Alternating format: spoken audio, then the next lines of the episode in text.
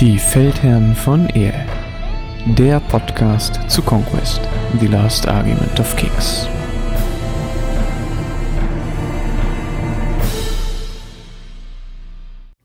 Hallo und herzlich willkommen bei den Feldherren von Ehe. Heute mit einer kleinen neuen Sonderfolge und zwar zum Turnier in Wuppertal, dem ersten der Dai-Stile, an dem sowohl der Konrad als auch ich teilnehmen. Und natürlich ist der Konrad auch wieder heute dabei. Hallo Konrad. Hallöchen. Und äh, wir laden das jetzt schnellstmöglich noch hoch, denn uns geht es heute vor allem darum, das Turnier ein bisschen vorzubesprechen. Wir haben vorab die Teilnehmerinnen und Teilnehmer des Turniers darum gebeten, ihre Listen doch mit uns zu teilen. Und dem sind auch wahnsinnig viele schon nachgekommen. Dementsprechend haben wir ein Paket heute mit zwölf Listen, die in dem Turnier angemeldet sind. Und die würden wir gerne mal so ein bisschen durchgehen, die gemeinsam angucken und so besprechen, was wir denn davon halten, wo stehen wir Stärken, wo sind wir Schwächen, auch einfach mal, um so ein Gefühl dafür zu bekommen, wie läuft's denn in 2.0? Wie ist so der Listenbau? Haben sich Dinge verändert? Und ich denke, das ist bestimmt ganz interessant zu sehen. Da schon mal so als kleine Einstiegsfrage, Konrad, wie sehr freust du dich auf Wuppertal? Das ist für dich ja schon ein Stück weiter zu fahren. Und was denkst du, wie bist du so in 2.0 angekommen, wenn du so auf deine Liste guckst? Ja, also ich freue mich auf jeden Fall wahnsinnig auf Wuppertal. War ja schon mal vor Ewigkeiten bei einem Turnier, da haben wir uns tatsächlich verpasst. Du warst dann beim nächsten Termin äh, Turnier, ich bei dem davorigen. Freue mich sehr, glaube da auch viele Leute dann zu treffen, die sowas wie den Nick, den äh, habe ich dann letztens zuletzt in Augsburg getroffen und äh, freue mich dann auch einfach ein paar neue Gesichter dann auch mal zu den Namen äh, kennenzulernen ich denke mal, so in 2.0 bin ich mittlerweile ganz gut angekommen, habe sehr lange an meiner Liste gebastelt. Denke mal, dass ich jetzt eine ganz spannende Liste habe, die sich dann aber jetzt erstmal bewähren muss, natürlich auf dem Turnier. Wie ist es bei dir? Ähm, ich freue mich auch mega. Ich bin echt echt schon auch ein bisschen aufgeregt. Ich weiß nicht, ich bin vor sowas immer nervös, obwohl ich das schon hundertmal gemacht habe in meinem Leben. Trotzdem freue ich mich sehr darauf. Ähm, in 2.0 bin ich selber gar nicht so gut angekommen, weil ich noch gar nicht gespielt habe. Ich habe ein Demo-Game gemacht, das war's. Dementsprechend ist es bei mir alles so ein bisschen theoretischer Natur. Ich hoffe aber, dass die allermeisten Mechaniken ja sind ja gleich geblieben und da hoffe ich dann, dass ich trotzdem auch ganz gut jetzt äh, da werde einsteigen können. Ich finde das immer sehr angenehm auf so Turnieren, da kriegt man mal so ein bisschen mehr Spiele am Stück äh, dann unter den Gürtel und ich glaube, das wird auch insgesamt eine ganz spannende, aber auch entspannte Sache. Also ich war jetzt auch schon zweimal in Wuppertal auf Veranstaltungen und die waren beide Male super und ich glaube, alle, die da hinfahren, können sich da echt drauf freuen. Die Leute sind sehr entspannt, der Umgang ist sehr schön und ähm, ja, ich freue mich sehr darauf. Ja, und vielleicht, was auch noch ganz wichtig ist, äh, warum wir uns auch hier gedacht haben, dass das jetzt erstattungs- oder ähm, ja, berichterstattenswürdig ist, das ist jetzt auch, glaube ich, mit das größte Turnier, was bislang überhaupt im deutschen Raum stattgefunden hat, mit 16 Teilnehmern insgesamt, die jetzt angemeldet sind. Die Warteliste war tatsächlich auch, äh, da wären, glaube ich, noch ein paar Leute mehr gekommen. Ähm, aber tatsächlich reicht dann einfach der Platz in Wuppertal nicht mehr. Ne? Also 16 ist dann das absolute Maximum. Ich glaube, der Lars ist da auch sehr glücklich, dass wir da jetzt ähm, komplett ausgebucht sind. Ja, aber ähm, auf jeden Fall ist das, glaube ich, so einer der Hotspots aktuell für Conquest in Deutschland. Auf jeden Fall, das hat halt auch irgendwie eine gute Lage. Der Lars organisiert es auch immer sehr gut und das ist halt so die Größe an Turnier, wo auch in anderen Ländern nicht viel größer gespielt wird bin da sehr gespannt, wie sich das äh, dann gestaltet vor Ort. Ich habe sogar, glaube ich, schon mitbekommen, dass sogar Leute kommen, die dann einspringen würden, falls jemand krank ist. Das heißt, selbst wenn Leute nicht kommen können, bleibt es wahrscheinlich trotzdem voll. Das ist natürlich dann purer Luxus. Das ist immer cool, weil es doof ist, wenn es ungerade Zahlen gibt. Ich hoffe natürlich, dass wir das dann vor Ort vermeiden können. Und ähm, ja, bin sehr gespannt, wie das dann da läuft. Gut, dann kommen wir jetzt aber mal hier äh, zum eigentlichen Business des Ganzen. Ihr werdet in den Show Notes der Folge heute dann einen ähm, Link finden, der leitet euch zu einem Word-Dokument. Da findet ihr alle Listen, die wir heute besprechen, aufgeordnet ähm, nach den äh, Fraktionen. Und wir gehen die genau in dieser Reihenfolge auch durch. Dementsprechend könnt ihr jetzt gerne auf Pause drücken, die Listen euch runterladen und dann, wenn ihr die Muße habt und nicht nur zuhören wollt, gerne mit uns da durchgehen. So, ich gehe mal davon aus, du hast das Dokument schon offen. Yep. Wunderbar. Dann ähm, so als kleine Rahmenbedingung für alle, so als Vorabinfo, es wird 1500 Punkte gespielt als Größe für die Armeen. Es sind vorher drei Missionen festgelegt worden und das heißt, man weiß, was einen so grob erwartet. Ansonsten ne, versucht man natürlich eine Liste zu bauen, die Allrounder-mäßig ist, denn für alle drei Spiele muss man dieselbe Liste benutzen und man weiß ja noch nicht, wen man abbekommt. Gespielt wird zudem im Schweizer System. Das bedeutet ganz einfach gesagt, die erste Runde wird zufällig ausgelost, wer wen bekommt und danach spielen Gewinner eben gegen Gewinner und Verlierer gegen Verlierer und Siegpunkte sind dann quasi noch ein Tiebreaker. Das heißt, gewinne ich mein erstes Spiel mit 14 zu irgendwas, dann werde ich in der zweiten Runde jemandem zugeordnet, der sein erstes Spiel auch mit einer ähnlichen Punktzahl gewonnen hat und so weiter. Die drei Missionen, die gespielt werden, sind in der ersten Runde wird Echelon gespielt, in der zweiten Runde Last Stand und in der dritten Runde Bulwark. Hier vielleicht noch mal eine kurze Frage an dich, Christian. Wie viel Einfluss hat denn die Mission eigentlich auf deinen Listenbau gehabt? Hast du dir da genauer hingeguckt oder hast du, hast du dieses eher so ignoriert bei deinem Listenbau? So im allerersten Schritt? Also ich gucke da schon drauf, das muss ich ganz ehrlich sagen. Ich bin nicht der allergrößte Freund der neuen Szenarios, die letztes Jahr gekommen sind. Da stören mich so ein paar Sachen dran. Trotzdem achte ich natürlich darauf. Mir fehlt aber so ein bisschen die Spielpraxis. Mit diesen neuen Szenarien habe ich insgesamt noch sehr wenig gespielt, leider. Aber grundsätzlich finde ich das schon sehr wichtig, darauf zu achten. Also im, im äh, Listensystem davor, mit den alten äh, Szenarien, habe ich da sehr drauf geachtet und fand das auch wirklich wichtig. Das hat mir ein paar Mal auch echt geholfen. Jetzt habe ich das versucht. Wie gut ich das implementiert habe, das sehen wir dann alle erst nächsten Sonntag, wenn die Sache durch ist. also ich habe mir das kurz mal angeguckt, habe vor allen Dingen darauf geachtet, dass ich jetzt keinen keinen Blocker drin habe, also sowas, dass in einer Mission ähm, eine Einheitentyp besonders stark oder besonders schwach ist. Fand die aber jetzt recht ausgeglichen und fand, finde ehrlich gesagt die Auswahl von den neuen Missionen auch eine ganz gute Auswahl. Also da gibt es ein paar Missionen, die ich wesentlich unlieber spiele und habe jetzt ähm, in den neuen Missionen jetzt auch, glaube ich, jeweils ein, einem, ein, zwei Spiele gehabt. Ja, da hast du ja schon ein, zwei Spiele voraus. Wir gucken mal. Also ich kann das auch insgesamt schlecht einschätzen, weil mir da die Spielpraxis aktuell ein bisschen fehlt. Ähm, klar, Theory Crafting ist immer gut, aber bringt einen halt auch nur so weit am Ende, wenn die Würfel auf der Platte rollen. Da entscheidet es sich dann. Ich habe nicht mal im Tabletop-Simulator geschafft, viel zu spielen. Das wäre ja sonst so ein bisschen meine Alternative, aber gucken wir mal. Naja, ähm, sehen wir dann auch, wie die Listen, die wir jetzt haben, sich in den Missionen schlagen werden. Ich finde das insgesamt sehr interessant und finde es auch cool, wenn das so in der Community bisschen mehr publik wird. Ähm, nicht, dass es mir jetzt darum geht, dass alle anfangen zu minmaxen, aber einfach mal so mehr Austausch noch reinzukriegen und zu sehen, was machen denn andere Leute. Das erweitert ja auch den eigenen Horizont ungemein. Dann geht's jetzt los. Genau, ich habe den äh, die Old Dominion ganz oben sortiert, denn es gibt nur eine einzige Old Dominion Liste, die ist aber meiner Meinung nach direkt schon ziemliches Brett. Der Nick kommt äh, aus dem fernen Lübeck, glaube ich, mit The Old Dominion und äh, ja, äh, sag uns doch kurz, was uns da erwartet. Ja, da erwartet uns als Warlord die Fallen Divinity äh, für 370 Punkte mit einer Aura auf Malice und äh, Eternal Discipline. Und dazu gibt es auch eine kleine Warband mit zweimal Canifors ähm, Dreier-Stand für 210 Punkte. Ähm, dazu gibt es einen zusätzlichen Charakter, den Hero Deacon mit Blasphemous Soma und Arcane 1.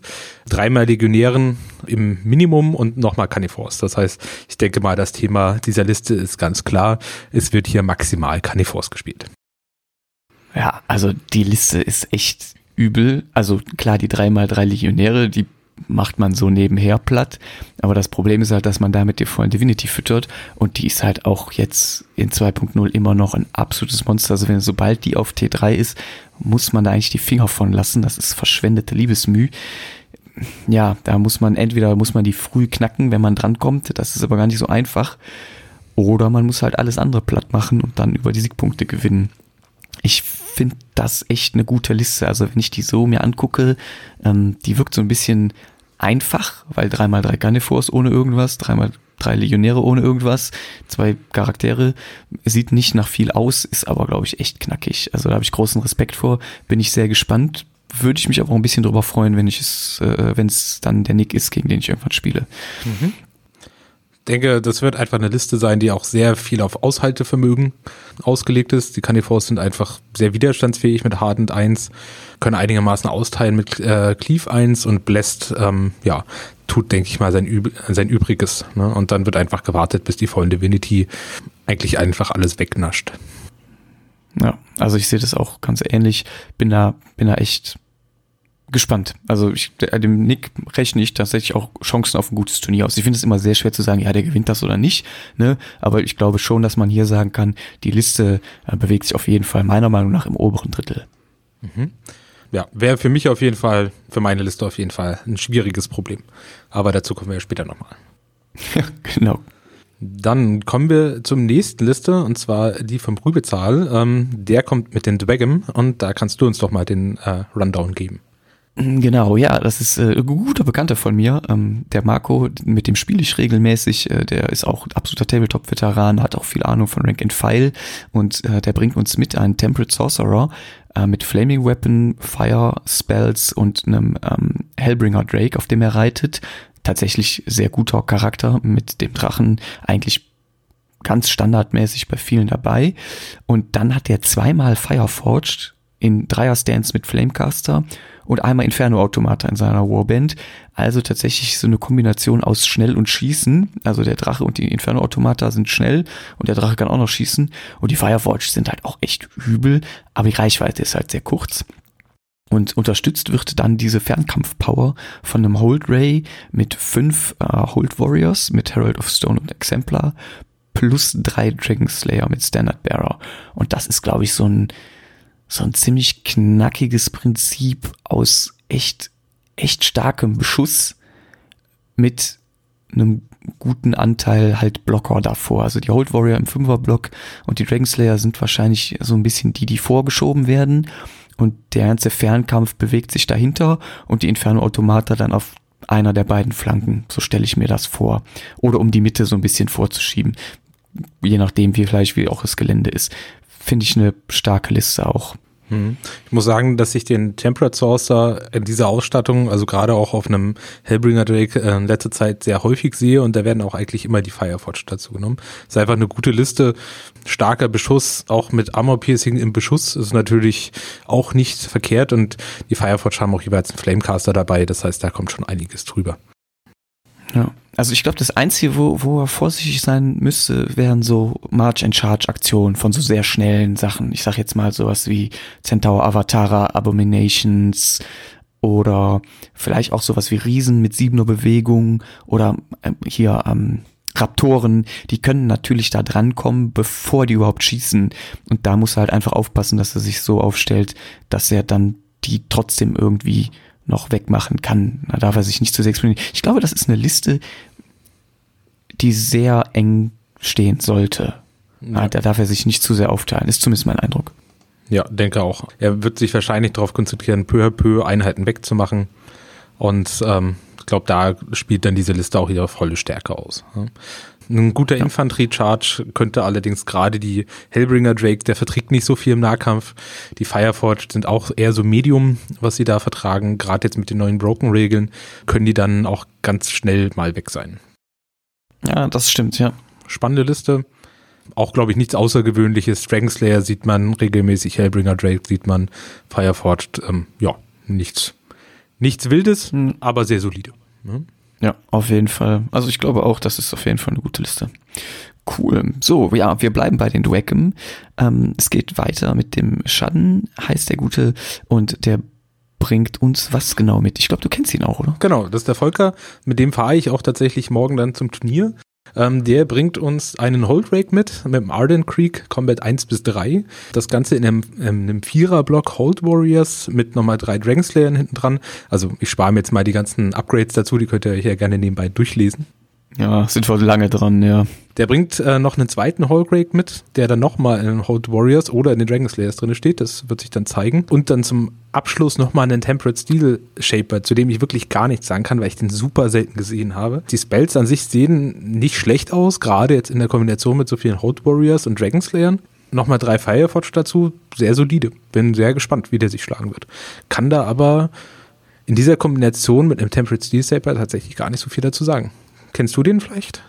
Nee, kaum. Also auf dem Feld so richtig noch nicht gesehen, in der Theorie klar, aber ähm, kann ich auch, bin ich auch echt interessiert, wie der sich schlagen wird, kann das selber auch nicht gut einschätzen. Finde es interessant, es ist halt ein reines Infanteriekonzept, ne? Also mhm. ähm, anders als eben der Rübezahl, ähm, der ja mit einem Hellbringer und Inferno-Automata noch ähm, auch andere ähm, Gewichtsklassen mitbringt, also Monster und Brutes, haben wir hier eine reine Infanterieliste, was ich sehr stylisch finde, äh, was die Auslegung angeht. Aber die Einheitengrößen machen mir so ein bisschen Sorgen. Ähm, die Dragon Slayer, klar, die werden selten mehr als drei gespielt, aber die drei Hold Balliste sind halt wirklich nicht widerstandsfähig und die vier Hold Warrior ist, also vier Hold Warrior, entweder hätte ich gedacht drei oder fünf, aber wahrscheinlich sind einfach die Punkte nicht da, ne? Dementsprechend ähm, sind die vier Hold Warrior wahrscheinlich mit dem Hold Rate zusammen dann Fünfer Block, damit die einfach nicht so schnell gebrochen werden können. Mhm. So stelle ich mir das vor. Aber ja, finde ich auch insgesamt eine solide Liste. Bin sehr gespannt, wie sich der Steel Shaper ähm, schlagen wird. Der ist so ein bisschen das Dark Horse, kann ich nicht einschätzen die Spells lesen sich tatsächlich sehr stark. Ich glaube, man muss die sich halt äh, gucken, ob man die anbringen kann. Ne? Ich meine, er bringt plus eins Clash mit rein, kann er Regiment plus eins Harden geben oder einem gegnerischen äh, äh, minus eins Defense geben. Ne? Bin mir aber ehrlich gesagt nicht so sicher, ob die Liste das unbedingt braucht, weil die Dragonslayer schon sehr hohen Cleave-Wert haben und die Fireforge eigentlich schon sehr sehr stark da schon mitmischen mit dem Armor Piercing. Auf der anderen Seite, wenn ich mir heute Broken angucke, wie wichtig das ist, geworden ist und ja. was das für einen Impact haben kann, wenn du dann sehr viele nochmal Moralwürfe im Nahkampf machen kannst, ist auf jeden Fall eine super spannende Liste. Also ich möchte die nicht an, abbekommen, muss ich ehrlich sagen, als Nord, aber ich habe da auch wenig Angst vor, weil ich habe auch nicht viel Rüstung. also ja, gut, muss man mal gucken. Wenn man nicht viel hat, kann man auch nicht viel verlieren. Ja, das ist schlau, ja, guter Ansatz, guter Ansatz. So, dann kommen wir zum, glaube ich, Usil der hat auch nochmal eine Dwagam-Liste. Das sind äh, drei Dwagams hier in dieser Reihe. Das heißt, ja, dann überlasse ich dir wieder das Wort. Ähm, genau, das ist äh, Usil, gegen den hatte ich schon mal das Vergnügen in Minden zu spielen. Da war er noch mit Vidrun da, aber wie man auf dem Discord vielleicht verfolgen konnte, ist er jetzt, hat sich Richtung äh, Dracum orientiert. Äh, der hat auch einen Tempered Sorcerer dabei mit drei Fireforge und dem Hellbringer Drake. Ähm, das ist ja schon mal eine ähnliche Sache, wie der Rübezahl das eben hatte. Dann ändert sich das Ganze aber ein bisschen. Als zweiten Held hat er nämlich einen Hold Ray mit Hold Warrior, fünf Stück aber dabei das ist dann ein recht großer Block. Dann vier Initiates, finde ich ganz interessant. Die haben wir bis jetzt noch gar nicht gesehen. Die habe ich auch selber noch nie am Feld gesehen. Mhm. Ist aber eine interessante Einheit. Und dann zweimal drei Dragon Slayer. Ähm, ja, da geht's dann los. Zweimal drei Dragon Slayer, da wird's schon knackig. Also die Jungs sind halt eh hart drauf und zweimal drei ist teuer aber wird auch nicht leicht zu knacken sein. Finde ich auch eine interessante Liste. Ähm, ist jetzt die dritte Liste für Dragon und alle drei sind doch recht unterschiedlich. Ähm, hier haben wir auch ein überwiegendes Infanteriekonzept mit sehr starkem Nahkampfpunch, also wo Rübezahlen noch sehr auf Fernkampf sich fokussiert und der Schaden so ein bisschen äh, Mixed Combined Arms macht, hat der Uziel jetzt äh, doch ein recht nahkampflastiges Konzept. Da sind die Fireforged, glaube ich, so eher die Support-Einheit. Und gut, der Hellbringer, der ist halt ein guter Allrounder. Ähm, zweimal drei Dragonslayer, da kriege ich schon ein bisschen Angst. Hm. Absolut. Hm. Beide mit Standarte, das heißt, die wollen auch nach vorne. Ja. Aber jetzt, glaube ich, auch ähm, sehr heavy-lastig auf den ersten Blick. Mit den, gut, mit den zwei Dragon Slayers geht es. Ähm, ist aber auch mit den neuen Reinforcement-Regeln auch nicht so kritisch mehr.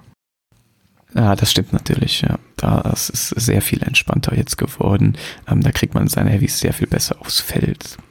Ja, also ich glaube, also der Usil spielt auch sehr gut, dementsprechend äh, rechne ich dem auch ganz gute Chancen aus, sich äh, ähm, oben Mitte zu platzieren und mit der Liste sehe ich da auch eigentlich nichts, was dagegen spricht. Ähm, die wird schwer zu knacken sein. Also mhm. ich glaube, er und die Hanna haben auch den Vorteil, dass sie wirklich sehr viel spielen. Das merkt man auch an der Liste. Da scheint einiges an äh, Spielerfahrung reingeflossen zu sein. So zumindest mein Eindruck. Dementsprechend, ja, sehe ich den auch äh, relativ weit oben mit dabei. Ja. Die Liste würde ich gern gegen die Old-Dominion-Liste sehen. Das mhm. würde ich mir angucken. Ja. das ist bestimmt ein richtig übles Gemetzel. Gut. Ja, nee, also ist eine schöne Liste, finde ich gut. So, jetzt kommt dann, sind wir mit den Dragons durch. Es sind drei an der Zahl. Wie gesagt, wir haben nicht alle Listen, daher ist das jetzt nicht wirklich äh, hier komplett, aber für unsere Liste sind das dann die Dragon gewesen. Jetzt kommen wir zu den Nords. Da gibt's nur eine einzige Liste, die uns jetzt vorliegt. Und ähm, ja, die Liste ist absoluter Schrott, aber da kannst du ja vielleicht ein bisschen was zu sagen. Genau, das ist nämlich meine Liste. Ja, und da habe ich mir, äh, habe ich tatsächlich vier umgestellt und äh, vier rum überlegt, was ich spiele. Ähm, Im Endeffekt spiele ich äh, eine recht einfache Liste. Das heißt, ich habe als Warlord den Conjure, einfach damit ich das Terrifying plus eins im Charge kriege. Der ist ein bisschen ausgestattet, dass er ein bisschen mehr zuhauen kann. Der hat zwei Huskals im Viererblock dabei. Einmal ein Standard also jeweils eine, eine Standarte und ein Sane für Bastion dabei, zwei Eisjotner, zu denen ich gleich nochmal was sage. Und dazu gibt's noch mal einen Blooded, der ein bisschen ausgerüstet ist mit einer Einheit Stalker und Fenrir Beast. Die Stalker habe ich reingenommen, weil sie eine solide, unabhängige Einheit sind und die Fenrir Beast sind für 110 Punkte einfach immer gut. Das heißt, der Blooded geht auch äh, quasi in eine Einheit Huskals rein, so dass eine Einheit mit Huskals und eine Einheit mit Kongyo unterwegs ist. Dadurch kriegen die auch tatsächlich einigermaßen guten Punch hin und die Einheiten sind dann jeweils ein Fünferblock, was jetzt in den neuen Broken-Regeln, glaube ich, recht gut ist.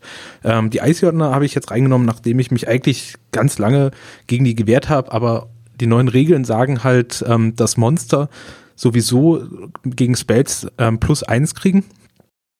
Weil die Monster jetzt ja in der, na, du brauchst halt einen Erfolg mehr. Und die sind ja auch selbst noch Zauberer. Das heißt, die Eisjotner ähm, zu verzaubern. Ähm, und da denke ich gerade an die Dragon, wird, glaube ich, recht saftig. Und die Eisjotner, wenn die reinkommen mit Terrifying 2 im Charge, sind die tatsächlich mit ihren Cleave 3 auch recht furchteinflößend. Und die Idee, ja. das habe ich mal ausprobiert, ähm, jetzt ähm, ist mit denen rein zu chargen und dann, während man noch in Kontakt ist, zu zaubern, weil dann hat man quasi den Impact-Hit, man kann einmal zuschlagen und noch zaubern und kriegt für alles Terrifying 2. Boah, das ist echt übel gut. Also da hast du hier was bei gedacht. Nein, also das war eben natürlich nur ein Spaß. Die Liste ist wirklich gut. Also ich habe da großen Respekt vor Doppel-Eisjotner, die Huskals. Ich habe mir das schon gedacht, dass der Blooded dann nachher in so eine Huskal-Einheit wechselt. Das ist ja das einzig Sinnvolle. Und dann hast du da echt vier richtig üble Prügeltrupps. Also die beiden Huskal-Einheiten plus die beiden Jotners. Und die Stalker und die Fenrir Beasts sind dann halt die Plänkler in dem Sinne. Ähm, das ist echt eine sehr, sehr solide Liste. Also großen, da habe ich auch auf jeden Fall Respekt vor. Ja, also meine Angstgegner ist da tatsächlich Old Dominion, weil da funktioniert das mit dem Terrifying alles gar nicht. Ne? Da hilft mir vielleicht noch von den Eisjordnern das Cleave 3 ne? und die 13 Attacken, aber da muss man mal gucken. Ah, okay, das ist, okay, das kann ich sehen, ja. Ähm, wirst du dann ausprobieren müssen, falls du den Nick abbekommst. Ich hoffe nicht. Äh, Auf den letzten zwei Turnieren habe ich schon gegen ihn gespielt. Ich hoffe mal, diesmal ein Turnier nicht. Ja, wäre ganz gut. Ja. Aber ich sehe dich da auch nicht chancenlos. Also die Liste ist kein Hard-Counter. Äh, da hast du natürlich ein bisschen einen schweren Stand gegen Old Dominion wegen der mangelnden Resolve, aber ähm, insgesamt hast du, glaube ich, den Punch, um den zu knacken. Und du hast halt auch ja, ja, du bist nicht der Allerschnellste mit der Liste. Das ist das Einzige, was dir dann ein bisschen zu Verhängnis werden könnte, dass du so schnell nicht an die Freunde Divinity rankommst. Aber alles andere von ihm knackst du eigentlich sehr gut. Also die Eisjordner sind halt mit ähm, Geschwindigkeit 7 unterwegs. Ne? Also sind schon. Aber heavy, ne? Ja, sind halt heavy, aber in den neuen Regeln quasi kann ich den ersten, kriege ich dann Runde 3, ähm, kriege ich den ersten rein. Ne? Das heißt, ähm, sicher. Das ist für mich dann relativ, also erstmal funktional ganz gut. Ja, ich bin mal gespannt. Also ich hoffe mal nicht, dass ich gegen Nick ranne, nicht, dass ich gern gegen ihn spiele. Ähm, das tue ich tatsächlich sehr gern, aber ich habe einfach auf den letzten zwei Turnieren schon gegen ihn gespielt. Ja, aber ich rechne mir da jetzt auch ein paar Chancen aus. Äh, bin mal gespannt, gegen was sie so, gegen was ich ran muss. Ich glaube, davon hängt vieles vom Matchup ab. Und dann auch, ähm, das sind natürlich auch ähm, so Charge-Armeen, sind natürlich dann auch immer so ein bisschen sehr würfelabhängig. Ne? Wenn man dann gecharged wird, ist das immer ja, klar wenn man den nicht kriegt. Aber dafür hast du ja die Huskals, also die können ja durchaus gecharged werden, ohne direkt zu verpuffen. Ne? Genau.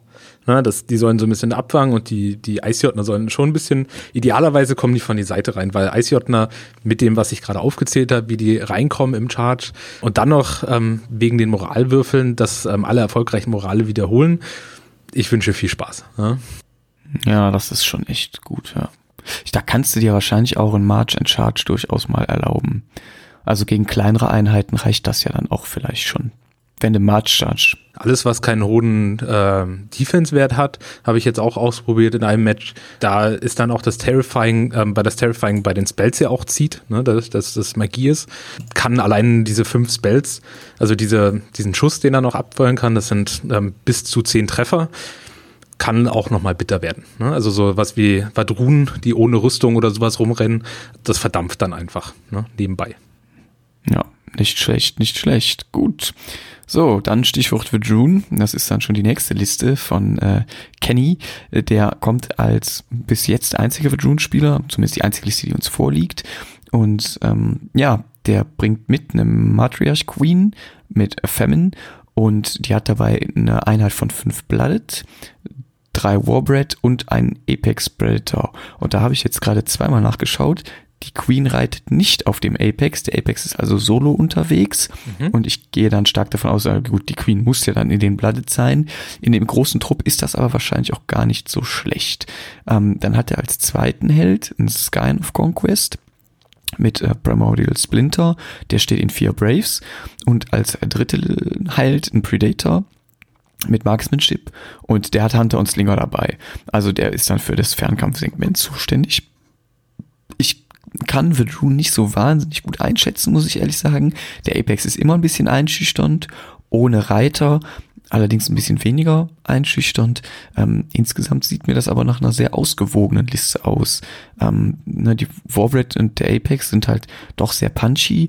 Die Blooded sind halt ein guter Infanterieblock. Der Skyn ich weiß mir nicht genau, was der Skyn für die Liste tut. Dafür kenne ich mich zu schlecht mit Vedrune aus. Aber der Predator bringt dann halt die Fernkampfeinheiten. Hunter und Slinger sind beide gute Einheiten. Ja, also ich spiele ja auch selbst Vadun, hatte auch überlegt, ob ich mit einer Vadun-Liste komme. Ich muss sagen, ähm, der Sign, also meine persönliche Erfahrung vom, vom Spielen war der Sign und die Braves äh, ist eine schwierige Kombi, dadurch, dass die Braves halt immer Blattlast mitbringen. Der Sign macht das halt, dass es halt nur auf die 6 ist, aber auf die 6 geht's halt schief.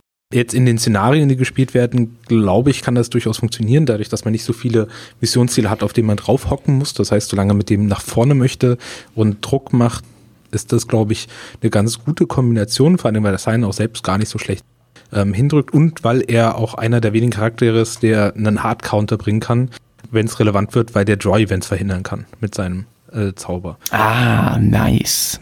Na, ähm, der Predator ähm, Hunter und Slinger, finde ich, ist absoluter Pflichtpick mittlerweile für die Vadrun. Einfach die Hunter super solide. Für 170 Punkte kriegt man okayen Beschuss, ne? also ist leichte Einheit, äh, kann man noch ein bisschen pimpen, gerade jetzt auch mit den, mit den Fähigkeiten, die der Predator noch mitbringen kann. Und die Slinger sind einfach Killer für 170 Punkte, machen die, glaube, auf, auf 16 Zoll und die machen immer Moralwunden im Beschuss. Ne? Also das ist, äh, nimmt man immer mit. Also ich habe tatsächlich auch schon mal mit einer Stark. Liste geliebäugelt, wo man einen Predator mit Doppelhunter, Doppelslinger spielt. Einfach, die natürlich verpuffen die sofort, so wieder jemand rankommt, aber die Hunter bringen das Armor-Piercing mit für den Beschuss und die Slinger machen Moralschaden. Das ist schon bitter für viele Listen. Ah, klingt gut, ja. Also ich sehe schon, die Liste wirst du sicherlich gut spielen. Jetzt kenne ich den Kenny nicht, äh, dementsprechend kann ich nicht sagen, ähm, wie erfahren der ist, aber die Liste scheint, also Ergibt schon Sinn. Mhm. Gut, so, das war dann auch schon wieder mit den Rune. Das geht jetzt alles recht zackig, wie ihr merkt. Jetzt kommt so ein großer Block Spire. Spire sind halt eins der am längst existierendsten Völker, nicht nur in der Lore, sondern auch äh, modelltechnisch. Viele Leute sind da damals mit eingestiegen. Daher haben wir jetzt äh, gleich vier Spire-Listen für euch. Ähm, genau, und da geht's dann los mit der ersten Liste vom Kovok. Und ja, kannst uns ja mal kurz durch die Liste begleiten. Ja, der spielt die Spires als die Sovereign Lineage. Das heißt, als Warlord gibt es einen ähm, Lineage Highborn mit Cascading Degeneration, äh, Ferromantic Overdrive und Venom.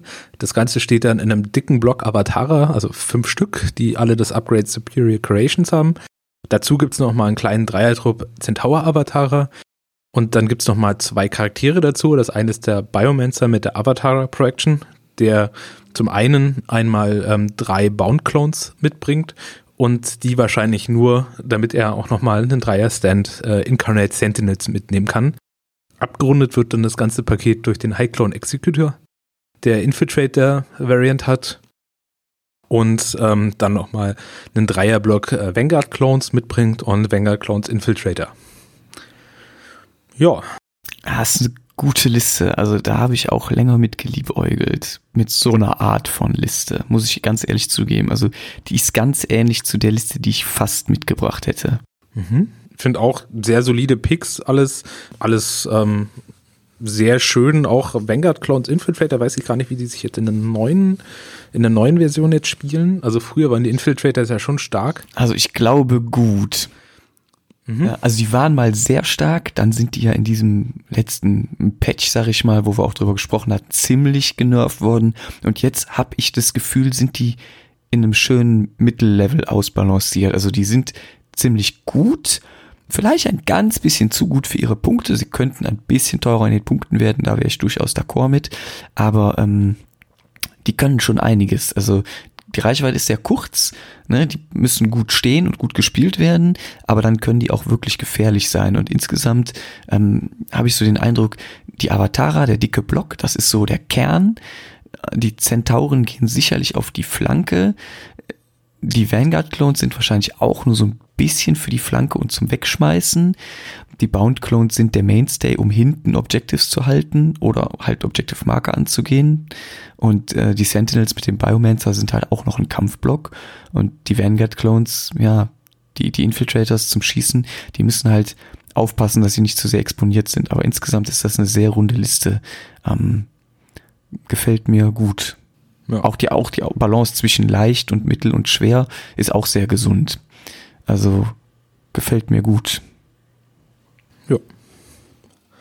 Dann kommen wir zur nächsten Liste vom guten Sascha. Und zwar, das ist wieder eine Spires the Sovereign Lineage Liste. Ähm, diesmal als Warlord gibt es einen High-Clone Executor mit Adaptive Sense, Tactic 3 und Disorienting Strikes, einen dicken Block Vanguard Clones mit fünf Stück, jeweils nochmal Upgrades dazu, Marksman Clones, drei auch an der Zahl, ähm, finde ich auch eine sehr starke Einheit. Dann den Biomancer mit Fünfer Stance Force Drones, eine Abomination und zum Abschluss nochmal ein Ferromancer mit drei Styx und drei, äh nee, fünf Brute Drones. Ja, also die fünf Brute Drones, die finde ich bemerkenswert. Das sind echt viele und in denen ist der Ferromancer dann auch nochmal drin. Also der hat auch Avatar Projection, die ihn zum Brute Stand macht. Und äh, fünf Brute Drones habe ich so ganz selten gesehen. Finde ich aber ganz interessant. Ich finde nämlich Brutes sind eine der am meist unterschätzten Einheiten im Spires Buch, glaube ich, inzwischen. Die sind echt nochmal besser geworden und für 50 Punkte pro Stand haben die eine sehr solide Statline und sehr gute Regeln. Also da bin ich echt gespannt, wie die sich bei ihm schlagen werden. Ähm, ich finde die auch in Kombination mit dem Ferromancer gut, weil die die auch schneller machen kann. Also da bin ich echt gespannt drauf. Es ist finde ich ganz interessant. Es ist eine völlig andere Liste als das, was wir äh, gerade eben beim Kovok gesehen haben. Ähm, finde die Listen aber beide gut. Ja, also gerade die Marksman-Clones halte ich für sehr stark in der aktuellen Meta. Einfach ähm, sehr guter Beschuss auf lange Reichweite, was kaum noch ein Volk hat. Sehr solide. Ja, also, ja, nee, also ich, ich sehe das ganz ähnlich wie du. Die Vanguard-Clones auch, die profitieren halt von Severe Creations. Ähm, und der Warlord High Clone, der macht halt diese Triple-Aktivierung. Und das ist knackig. Also ne, das ist gerade auch vor dem Hintergrund, dass diese ganzen Biomancies geändert wurden, dass man jetzt nicht mehr so die Möglichkeit hat, alles Mögliche mit dem Biomancer zu aktivieren, sondern ähm, dass das deutlich eingeschränkt wurde. Da ist der High Clone Executor jetzt mit dieser Triple-Aktivierung nochmal gefühlt ein bisschen besser geworden. Ja, glaubt, davon muss man sich wirklich in Acht nehmen. Und da kommen dann mit so einer Triple-Aktivierung kommen dann, glaube ich, auch die Brute Drones auch zu einem ziemlich heftigen Zug, wenn er möchte. Der kann ja, glaube ich, alle aktivieren, ne? Nicht nur sich selbst. Genau, also diese Triple-Aktivierung erlaubt dir einfach, die ersten drei Karten deines Decks aufzudecken, egal ob du erster oder zweiter Spieler bist. Und das ist immer gut. dann sieht man, daran sieht man dann auch, dass dann viele Sachen hat, die wirklich reinrennen wollen, sowas wie Vanguard Clones, Abomination und Brute Drones, das werden wahrscheinlich die Sachen sein, die dann in diesem Zug dann zum Zuge kommen. Ja, allerhöchstwahrscheinlich, ja. Gut, dann kommen wir zu einer ganz komischen Liste. Magst du die vielleicht kurz vorstellen? Ja, die habe ich auch gelesen, die ergibt fast keinen Sinn. Nein, ähm, es ist immer meine Liste, es ist auch The Sovereign Lineage. Ähm, bei mir geht's los mit einem Biomancer, äh, der mit Avatar Projection und Flashcover in einer Vierer-Einheit Sentinels steht, ist also dann Fünfer-Block. Ähm, ich finde den Flashcover tatsächlich immer noch wichtig, weil der die Heilung doch deutlich verbessert. Also eine D3 plus 1 plus 3 ist schon sehr gut. Also im Schnitt halt der sechs Wunden zurück pro Runde. Ähm, Gerade auf Incarnate Sentinels sehr, sehr wichtig. Und der Flashcover erlaubt es mir aber auch halt andere Einheiten um drei zu heilen. Da muss ich meine Heilung zwar aufteilen, aber gerade so Chip Damage, so kleinen Schaden, kann man damit sehr gut auch wieder wettmachen. Und ähm, ja, man muss halt eine Einheit Force Jones mitnehmen. Äh, man braucht einen Mainstay.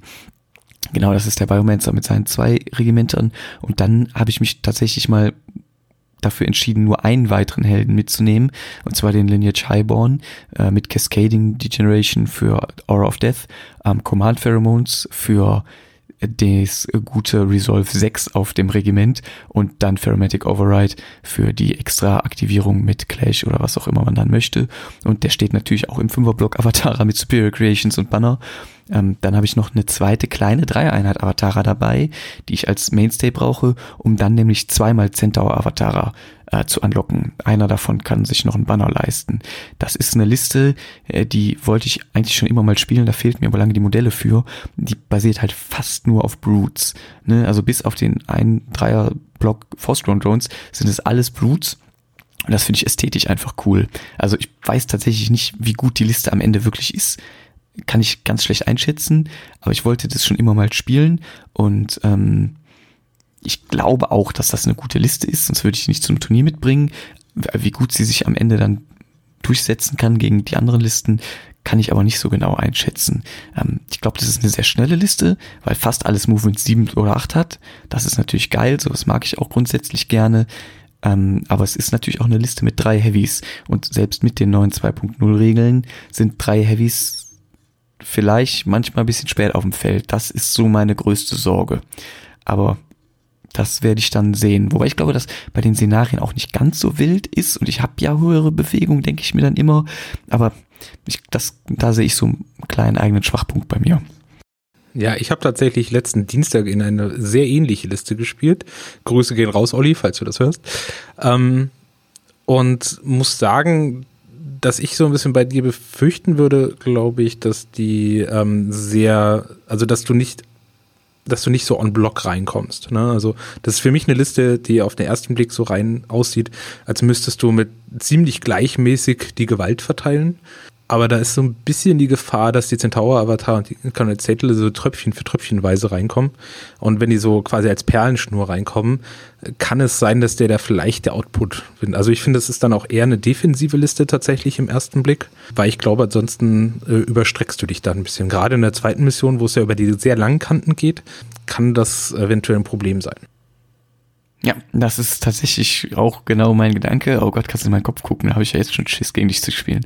Ähm, äh, ich denke auch, das ist der große Schwachpunkt. Auf der anderen Seite muss man natürlich sagen, ist zumindest meine Hoffnung, ähm, Point for Point sind die Heavies halt auch einfach, haben halt einfach mehr Punch. So, ne? Also ne, gerade Centaur Avatara zum Beispiel mit Unstable Enhancement, die haben dann halt 21 Zoll Threat Range, hm. ne, mit March and Charge musste halt dann auch erstmal von wegbleiben.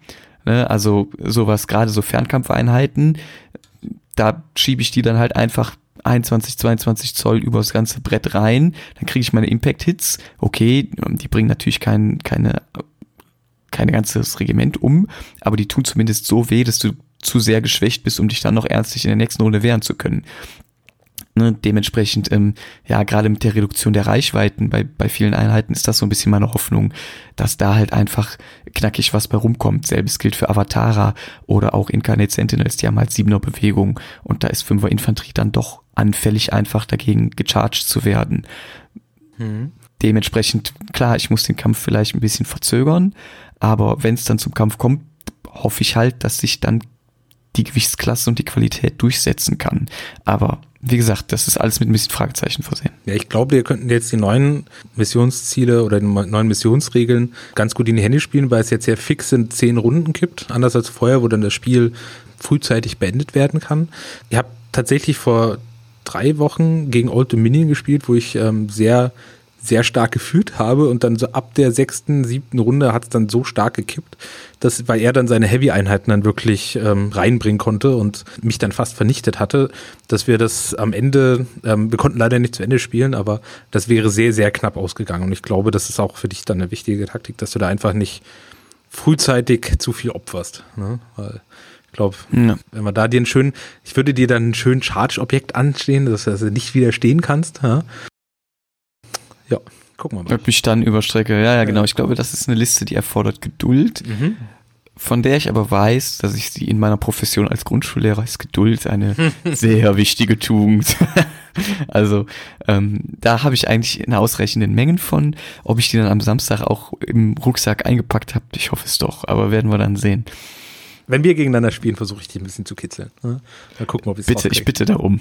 Ich bitte darum. Es ist ja auch dann Übung für mich. Cool, gut. So, dann gucken wir uns die letzte Spire-Liste ähm, auf unserem äh, Dokument an. Sie kommt from The Calben und der äh, bringt uns was mit?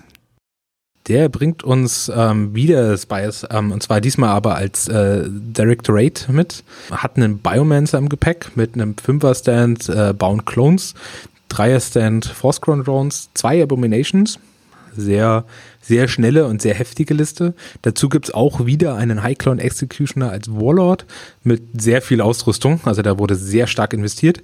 Dazu gibt's nochmal ähm, Force Ground Drones, drei Stück, ähm, drei Vanguard Clones, drei Brute Drones und Markman Clones. Ähm, spannenderweise auch mit Standard Bearer bei den Marksman Clones. Ja, der kostet nur fünf Punkte, der, der, der kostet nur fünf Punkte, darum hat er den wahrscheinlich am Ende noch reingeschoben. Ich bin mir auch nicht sicher, ob es wirklich fünf oder zehn sind, aber Klar, wenn du die Punkte hast, kannst du die noch mitnehmen. Ähm, ich finde das ganz interessant, weil wir jetzt die vierte Spire-Liste sehen, die ganz anders ist. Also die vier Spire-Listen unterscheiden sich alle ziemlich voneinander, finde ich zumindest, das ist mein erster Eindruck. Ähm, und das ist eine sehr umfangreiche Liste. Also da sind acht Regimenter drin, das ist echt viel. Mhm. Ähm, alle anderen Listen kommen ja, glaube ich, mit sechs aus. Ja, genau, alle anderen Spire-Listen sind Sechser-Listen. Das ist eine Achterliste. Ähm, Finde ich cool. Die Regimenter sind natürlich kleiner bis auf äh, die Bound Clones, aber das gibt dir halt einfach mehr Präsenz auf dem Feld. Also du bist, kannst ein bisschen weiter dich strecken. Und ähm, ich glaube, die Liste basiert sehr darauf, so diese leichten Einheiten vorzuschieben und in Anführungszeichen zu opfern. Und wenn die dann halt geopfert sind und der Gegner sich vielleicht überstreckt oder falsch positioniert, dann kommen diese Abominations, dann kommen die Marksman Clones mit dem High Clone, der ja auch Beschuss-Upgrades hat. Ähm, und dann wird's äh, ungemütlich, weil also, wenn du das alles abbekommst, da musst du schon echt gewappnet sein. Und gerade die Abominations, die haben halt diesen riesen Vorteil. Wenn die später kommen, ist das gar nicht schlimm. Die haben Zehnerbewegung im Profil. Die sind mit einer Doppelbewegung, sind die fast überall auf dem Feld. So, das ist echt gut. Und dementsprechend, also ich bin da schon angetan von. Und ich glaube auch, dass die Bound Clones mit Ward Preceptor und dem Biomancer zusammen ähm, werden die einiges leisten können. Das ist auch die einzige Liste, wo der Biomancer ähm, die, die Generative Aura hat und die ist auch echt gut, weil die gibt hier Lethal Demise. Jeden Bound-Klon, den du tötest, kriegst du einen eigenen ähm, Hit für, auf den du rüsten musst. Und du kannst dich selber nicht heilen, wenn du mit dem Block in Kontakt bist. Das ist echt gut. Also es ist so ein gutes Upgrade, aber das ist halt sehr teuer und nur der Biomancer kann es nehmen oder der Ferromancer auch. Ähm, ich, ich, ich bin echt überrascht, dass das der Einzige ist, der das dabei hat. Nun, wie gesagt, wir haben nicht alle Listen, aber so von denen, die wir haben, ist das die Einzige, die die dabei hat, dieses Upgrade. Ich hätte das auch sehr gerne mitgenommen, aber ich habe es in meiner Brute-Liste einfach nicht untergebracht bekommen. Aber ähm, finde es eine sehr coole Liste. Mhm. Also auf jeden Fall super spannend, weil es auch wieder ein ganz anderes Konzept ist, wie du ja gesagt hast. Ich glaube, ich finde sie ein bisschen, ähm, also für Spire, für, für mein Gefühl ist sie, glaube ich, sehr weich, weil die Abominations haben jetzt auch nur zehn Lebenspunkte. Die können dann doch recht fix mal gehen. Die Frostground Drones sind egal. Die Bound Clones kann ich tatsächlich noch nicht so gut einschätzen, aber ich meine, die haben die haben durch den. Die haben Bestien dann. Ja, die haben Bestien, das heißt drei. Du willst ja dann allerdings auch früh aktivieren. Und Vanguard Clones, Brute Drones, beides Dreier-Stands hält nicht so viel aus. Das stimmt, ja. ja das, das würde ich auch, würde auch sagen. Die größte Gefahr ist hier, dass man zu schnell auseinandergenommen wird, wenn man sich falsch positioniert. Ja, ich glaube, das ist eine, eine, also ich meine, generell ist ja beim Rankenfile Positionierung sehr wichtig, aber das ist, glaube ich, eine Liste, wenn man sich da mal falsch positioniert, kann man da ganz schön, ganz schön eingeschenkt bekommen. Verträgt, glaube ich, nicht viele Fehler, diese Liste. Ja, ja, weil du, weil, weil das natürlich auch alles Sachen sind, sowohl eine Abo als auch die Force Grounds und so. Das geht im Zweifel alles mit einem Charge nach Hause. Also ne, stell dir vor, diese ganzen Sachen, die wir eben gesehen haben, Dragon Slayer, ähm, aber auch Centaur Avatara oder was hatten wir denn bei dir? Denn so ein ICJNA in so eine in so eine Abo rein oder in so ein Force das ist alles direkt weg.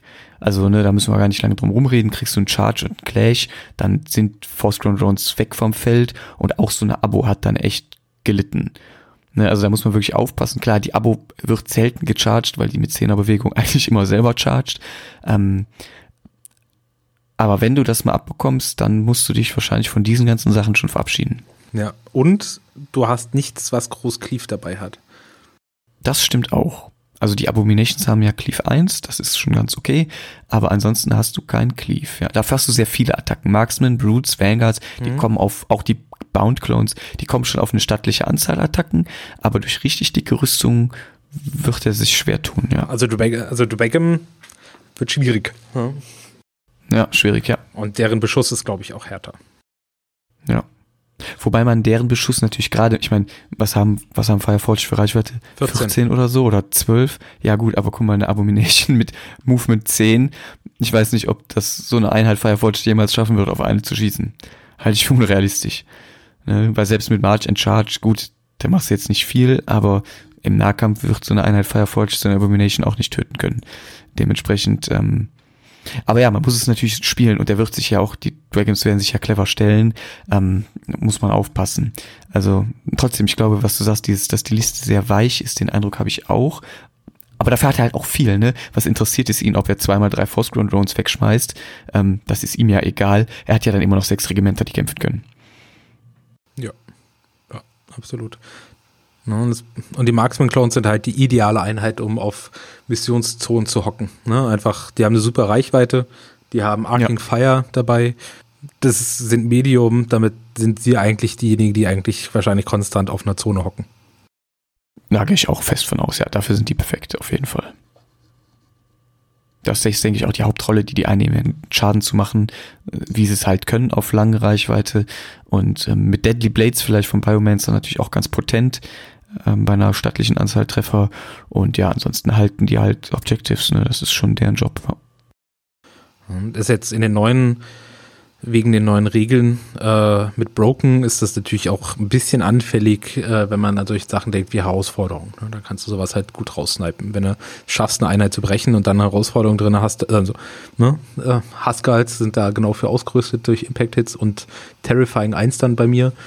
Und dann, wenn du danach mit so einem Blooded in Nahkampf gehen möchtest, mit Cleave 2 und der hat halt sechs Attacken, ähm, der Kongur hat sieben Attacken, ist dann sportlich.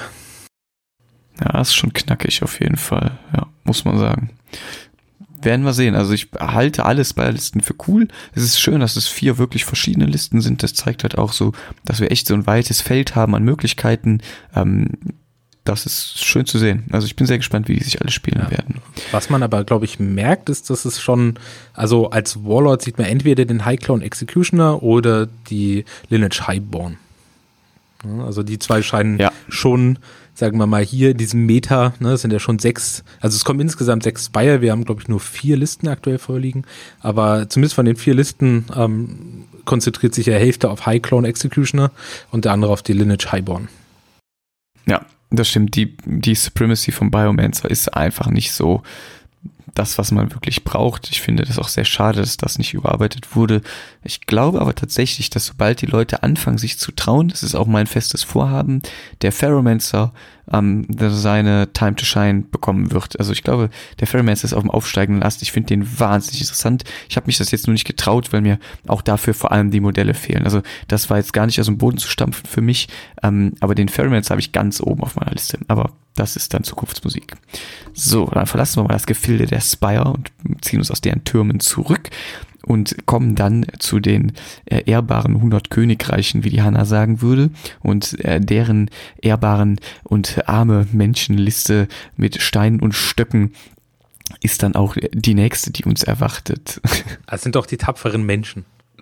Äh, die Tapferen, ja. Die Tapferen. Und Hannah freut mich auch sehr, dass sie sich dazu entschieden hat, dann äh, jetzt doch mit den 100 Kingdoms zu kommen. Sie hat ja anscheinend auf Discord sehr lange mit sich selbst gehadert.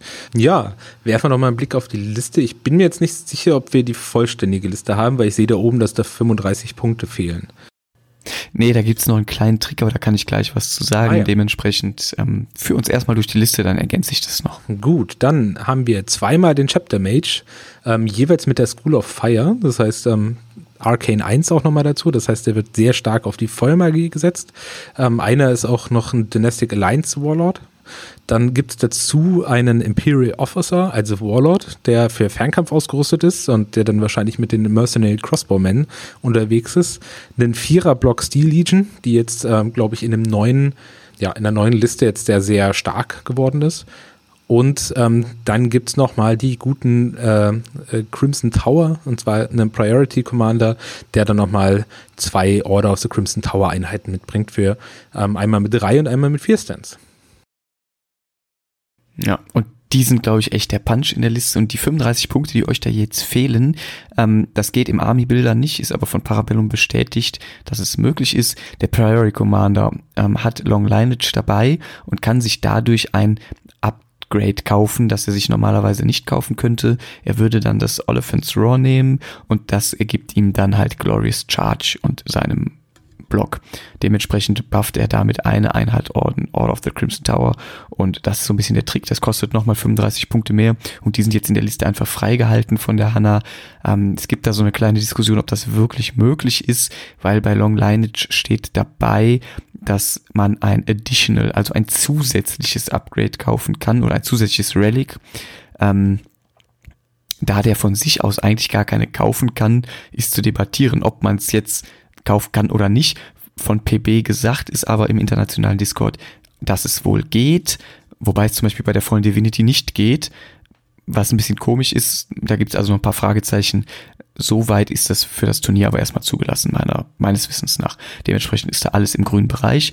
Und ähm, ja, da hat man dann echt, also die Crimson Tower, seitdem die wieder auf vier Impacts hochgegangen sind, habe ich auch echt wieder Respekt vor. Also durch das Glorious Charge meinst du jetzt? Oder wodurch sind die wieder auf? Nee, die sind insgesamt auf, also die waren ja, glaube ich, mal in so einem ähm, Vorabversion auf äh, drei Impacts runtergegangen, weil gesagt wurde, da ja jetzt jeder Stand die gleiche Anzahl Impact Hits mitbringt, sind drei genug. Aber für 200 Punkte waren die einfach sehr teuer. Also, ey, 200 Punkte für drei Modelle, das ist schon echt ein knackiger Preis. Und ähm, da ist man jetzt scheinbar dann dazu übergegangen, dass die ähm, Impact 4 im Profil haben. So. Und Ne, das Glorious Charge verbessert dann den Clash, wird es Inspired und klar sind die weiterhin Brutal Impact 2 und Terrifying 1. Also die sind die, die bei der Liste echt dann das Gewicht ziehen. Also das ist die Punch-Gruppe. Ähm, ich weiß gar nicht, ob der Commander dann in den Drei- oder den Vierer-Block geht. Also geht der Commander in den Vierer-Block, hat man echt einen Mörder-Block. Das ist wirklich dann übel, weil das sind vier mal vier Impacts, das sind schon 16 und dann er bringt nochmal drei mit, sind 19. Die treffen alle auf die vier oder weniger und haben Brutal Impact 2 und Terrifying 1. Also das ist schon echt knackig. Ähm, man könnte auch zweimal vier spielen. Dann geht der Commander in die kleinere Einheit. Da hat man zwei so mittelstarke. Also ich glaube, das kann man aber dann auch flexibel handhaben, ne, je nachdem von Spiel zu Spiel. Mhm. Aber das ist echt knackig. Ja wovor ich ein bisschen Angst hätte, also an ihrer Stelle wären jetzt ähm, die zwei Blöcke Man at Arms, die jeweils einen Chapter Mage äh, beherbergen. Das sind natürlich schon sehr weiche Ziele, die dann am Anfang auch ohne die Crimson Tower und ohne die Steel Legion ähm, erstmal alleine auf, der, auf, ähm, auf dem Spielfeld stehen. Das heißt, da auch sehr anfällig für, für Overextension und glaube aber, wenn die God of the Crimson Tower da sind, dann können die da schon einiges regeln. Genauso wie der Steel Legion. Ja, also da muss man echt aufpassen. Ich glaube, das ist auch eine Liste, die auf Geduld setzt. Mhm. Ähm, wie du schon sagst, die beiden Man-at-Arms-Einheiten mit dem Chapter Mage, die sind echt ratzfatz weggefrühstückt. Also, ne, das ist echt, das sind echt sehr weiche Ziele. Da muss man wirklich aufpassen. Ähm, Ja, aber das ist vielleicht dann auch so ein bisschen das Ziel, die so leicht vorzuschieben, jetzt nicht ganz weit, aber so in so einem mittleren Bereich, oder zu sagen, huch, hier bin ich, oh, ich bin so allein auf weiter Flur. Und dann denkt man sich, aha, die Wacken Boys und die hole ich mir jetzt und dann schiebt man selber vor und dann kommen die Crimson Tower rein und dann kriegst du aufs Maul. Mhm. Also, ne, da kann man ja selber auch eine Falle stellen. Ähm, wie potent das am Ende ist, also ich glaube, das hat viel Potenzial und die Hanna spielt ja grundsätzlich sehr gut. Ich hatte das Vergnügen, einmal gegen sie spielen zu dürfen in Minden und ähm, die weiß ganz genau, was sie macht. Und in deren Händen halte ich das für eine sehr potente Liste, ja. ja aktuell begleitet sie ja auch die, die Liste, also die Nummer 1 Position in Deutschland. Daher sollte man diese Liste auf keinen Fall unterschätzen. Ja, aber zu Unrecht. Hm. Nein, also gar nicht. Sie bekleidet die Nummer 1. Das ist auch völlig richtig. Das Turnier in Minden ist leider nie gewertet worden. Das ist so ein bisschen Schade, sonst hätte ich meinen Nummer 1 Platz noch weiter verteidigt. Aber ich sehe die Hanna tatsächlich als jemanden, der äh, die jetzt dann in Wuppertal das Ding auch holen kann, auf jeden Fall, so was die Spielerfahrung angeht. Ähm, ist sie auf jeden Fall ganz oben mit dabei. Und ähm, klar, wer jetzt das Turnier in Wuppertal gewinnt mit 16 Leuten, der ist auch erstmal relativ unangefochten oben. Ja, doch, denke ich schon. Also, aber ich sehe halt wirklich mehrere Leute. Also ich, deine Liste halte ich für sehr stark, den Nick halte ich für sehr stark, die Hanna halte ich für sehr stark und auch eure Listen halte ich für sehr gut. Ähm, ich glaube, das wird äh, ganz spannend und gut, viele Leute kennt man ja auch gar nicht, ey, ähm, kann ich nichts zu sagen. Also ich würde mal sagen, der Rübezahl ist jetzt auch nicht aus dem Rennen raus, habe ich auch schon gesagt, den sehe ich auf jeden Fall im oberen Drittel. Ähm, ja, müssen wir mal gucken. Ne? Und viele Leute kennt man gar nicht. Vielleicht kommt da auch echt der Altmeister, der uns alle lang macht. Mhm. Äh, spannend. Ja, absolut. Alleine einer der Gründe, warum ich den weiten Weg auf mich nehme, um mal komplett neue Sachen kennenzulernen. Gut, wir nähern uns äh, mal wieder der Ein-Stunden-Marke. Darum würde ich jetzt auch äh, auf die letzte Liste zu sprechen kommen. Das ist nochmal eine 100 Kingdom-Liste vom Calador. Der bringt uns äh, den Relentless Drill, das heißt, er hat als Imperial, äh Quatsch, der hat als Warlord den Imperial Officer. Der hat eine Einheit Man at Arms als Dreierblock dabei, eine Steel Legion im Viererblock wieder, eine Hunter-Kader als Viererblock und nochmal ein kleines Man at Arms. Das heißt, also hier Steel Legion und Hunter-Kader im Fokus. Dazu gibt's wieder einen Chapter Mage, der ähm, School of Fire hat und eine Mercenary Crossbow-Einheit dabei hat. Und dazu nochmal einen Noble Lord mit Household Guard und Household Knights. Und der Household Guards ähm, sind ein Fünferblock, die Household Knights sind ein Viererblock. Nee, die Knights sind ein Dreierblock bei mir. Oh, Dreierblock. Sorry, Dankeschön. Okay. Ja, ich dachte, vielleicht haben wir unterschiedliche Listen, aber nee, es ist Dreier. Ja, was meinst du zu der Liste? Ähm, Finde ich eine spannende Liste, ist so ein bisschen Combined Arms. Also ich hätte großen Respekt vom Hunter-Kader. Mhm. Den finde ich tatsächlich ziemlich gut auch jetzt äh, im Moment. Der spielt sich sicherlich schick auch mit dem Officer drin. Also das ist halt ein Block, der kann schießen und kämpfen. Die sind absolute Allrounder. Ähm, ich glaube, diese Dreierblock Man at Arms, die sind wirklich so zum Opfern und zum Halten. Ähm, vielleicht so der klassische Roadblock irgendwie. Und klar, die Steel Legion bringt den Punch. Genauso wie die Household Guard, also Fünferblock Household Guard mit Armsmaster. Ähm, ist schon knackig auch.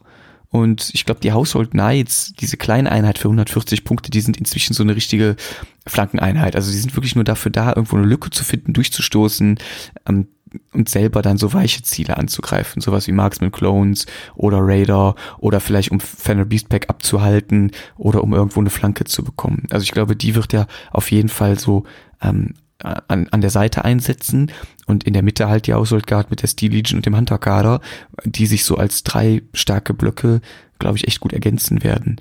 Also es ist eine ganz klassische Combined Arms Liste aus meiner Sicht. Ähm, der Chapter Mage, der zaubert halt. ne? Und das finde ich ist eine sehr gute Allrounder-Liste. Ich glaube, da macht man nichts mit verkehrt.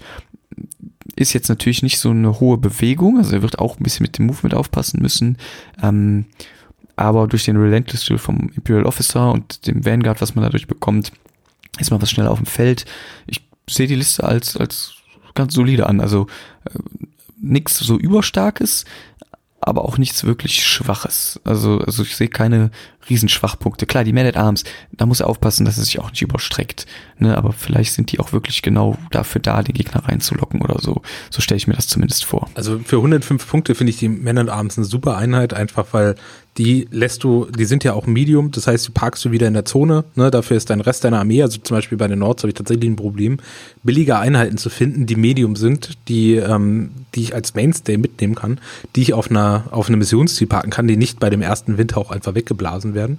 Und was man auch nicht vergessen sollte, die neuen Missionsziele, man braucht Einheiten, die diese Missionsziele nebenbei wegmachen. Ne? Weil da willst du natürlich nicht mit deinen harten Klopp-Einheiten drauf äh, einschlagen, weil du machst maximal einen Schaden. Normale Infanterie kann er auch nur einen Schaden pro Runde machen. Damit ähm, tun sich dann manche Listen da auch tatsächlich relativ schwer. Und da ist so eine Man-at-Arms-Einheit, die für 105 Punkte das einfach irgendwo hinten macht, während vorne die Schlacht läuft und die kloppen da in Ruhe, müssen ja nur einen Schaden machen, die Runde, ähm, auf so einem Missionsziel rum und machen das dann irgendwann mal dicht und dann hocken die sich halt noch vielleicht noch auf eine Missionszone.